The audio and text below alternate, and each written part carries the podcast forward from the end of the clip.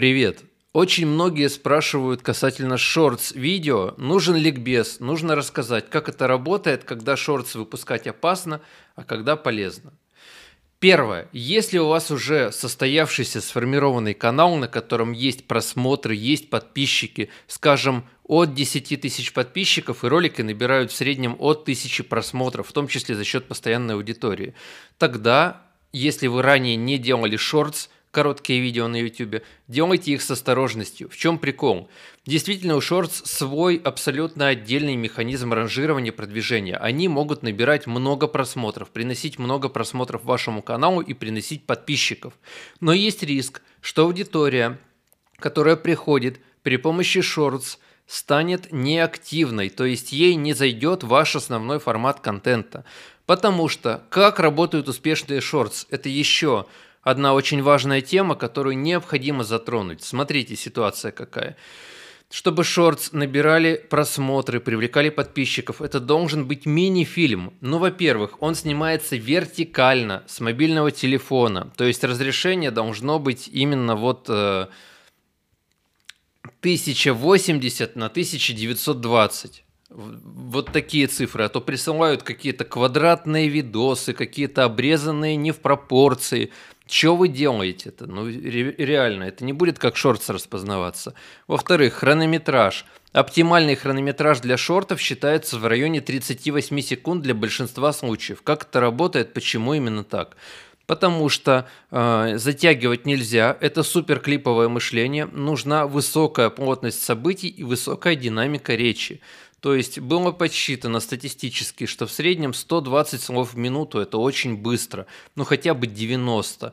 Э, и э, активное развитие событийного ряда. Это не просто какая-то музычка и какие-то действия, это не просто что-то растянутое, анонс какой-то. Нет, это полноценный, суперемкий, короткометражный, вертикально снятый мини-фильм, в котором есть завязка, кульминация, развязка и отсылка к следующей серии.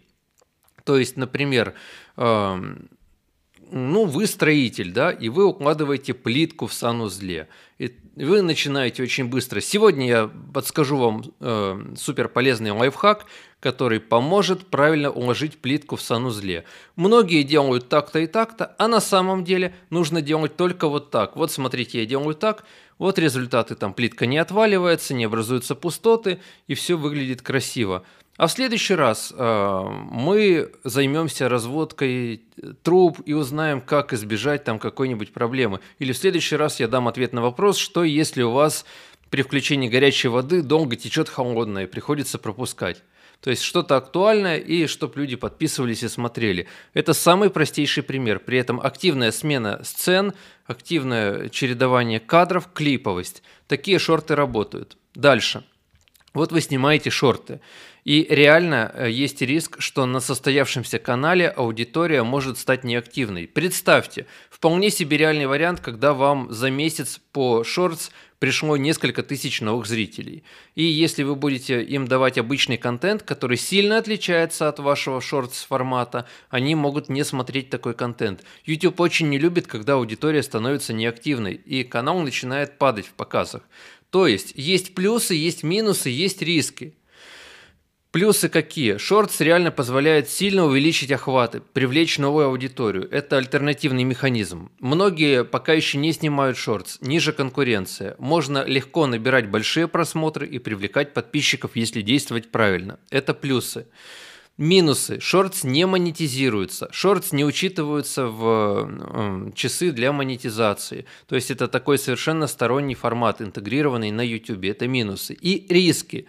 Еще раз повторяю, риски состоят в том, что если у вас канал уже развитый, вы туда шортс будете пробовать, может стать неактивной аудитория для основного контента. Снизится доля просмотров, показов основного контента, это может быть вредно для канала. Не для всех, надо экспериментировать, но с осторожностью. Дальше. Если канал э, не развит, да, то есть там мало пока что подписчиков, просмотров, только на этапе становления находится канал. Стоит ли пробовать шортс? Я считаю, что стоит, но подходить правильно. И сразу откажитесь от э, тупых, бессмысленных шортс, где вы непонятно, что делаете, где нет э, сценария, сюжета, с, клиповой смены кадров, высокой динамики повествования, завершенности истории, отсылки к следующим сериям. От фигни откажитесь. То есть, если выбор залить какую-то хрень в шортс или не делать ничего, лучше не делать ничего, продолжать пилить обычный нормальный контент. Либо к шортам надо подходить также серьезно. Вы не думайте, что это короткие ролики на отвали. Что-то более-менее на отвали можно загружать в сюжеты. Сюжеты, которые через мобильный телефон загружаются, загружаются, видны только там. Там это работает, это более такой контент для постоянной аудитории. Шортс это именно контент для новой аудитории, возможность ее привлечь. Пожалуйста, не путайте, не совершайте эту ошибку. Еще один момент. Значки видео. Нужно ли персонализированный значок ставить на шортс? Он не работает. Шортс значки генерятся ютубом сами. И когда вы заливаете ролик, он э, распознается как шортс, эм, то YouTube сам ставит на него значок. Отображается это все в телефоне, в мобильном устройстве. Некоторые люди специально подрезают, меняют хронометраж, чтобы на значок система выбрала что-то более зрелищное. Какие принципы? Если система выбрала на значок крупный план, какой-то узнаваемый объект, узнаваемое действие, которое легко читается за одну-полторы секунды, все отлично, оставляем, пусть работает. Если там каша, непонятный сценарий, сюжет, мелкие детали, лучше или удлинить, или подрезать, чтобы система пересканировала ролик и определила его правильным образом. Дальше. Откуда могут быть деньги в шортс? Есть специальный фонд, совокупно 100 миллионов долларов, который YouTube выделил для развития направления шортс. И эти деньги распределяются на грантовой основе ютуберам, у которых самые популярные шорты по итогам месяца. Денег немного. По нашей статистике за 10 миллионов просмотров шортс могут заплатить 100 долларов, плюс-минус. Это копейки, конечно, но лучше, чем ничего. То есть идея шортс не в доходе от монетизации, идея шортс э, в том, чтобы привлекать аудиторию. Кто-то спросит, Дэн, я вижу доход, я вижу деньги в шортах как бы это странно не звучало, да, значит, вы застряли в ночном клубе для людей с э, другой ориентацией, да, если вы вдруг стали замечать деньги в шортах. Ладно, э, шутка так себе. А, откуда деньги? Потому что шортс могут иметь источник просмотра не только как короткие видео, но и на главной странице, из подписки, где-то в поиске. Ну, короче, они могут отображаться обычной аудитории не из источника шортс видео. Вы в аналитике можете посмотреть по источникам э, просмотров. Так вот, если они показываются в обычных источниках, там может быть и реклама, это тоже может приносить денежку, но очень маленькую. То есть там в стиле 4 цента за 100 тысяч просмотров что-нибудь вот такое обычно бывает.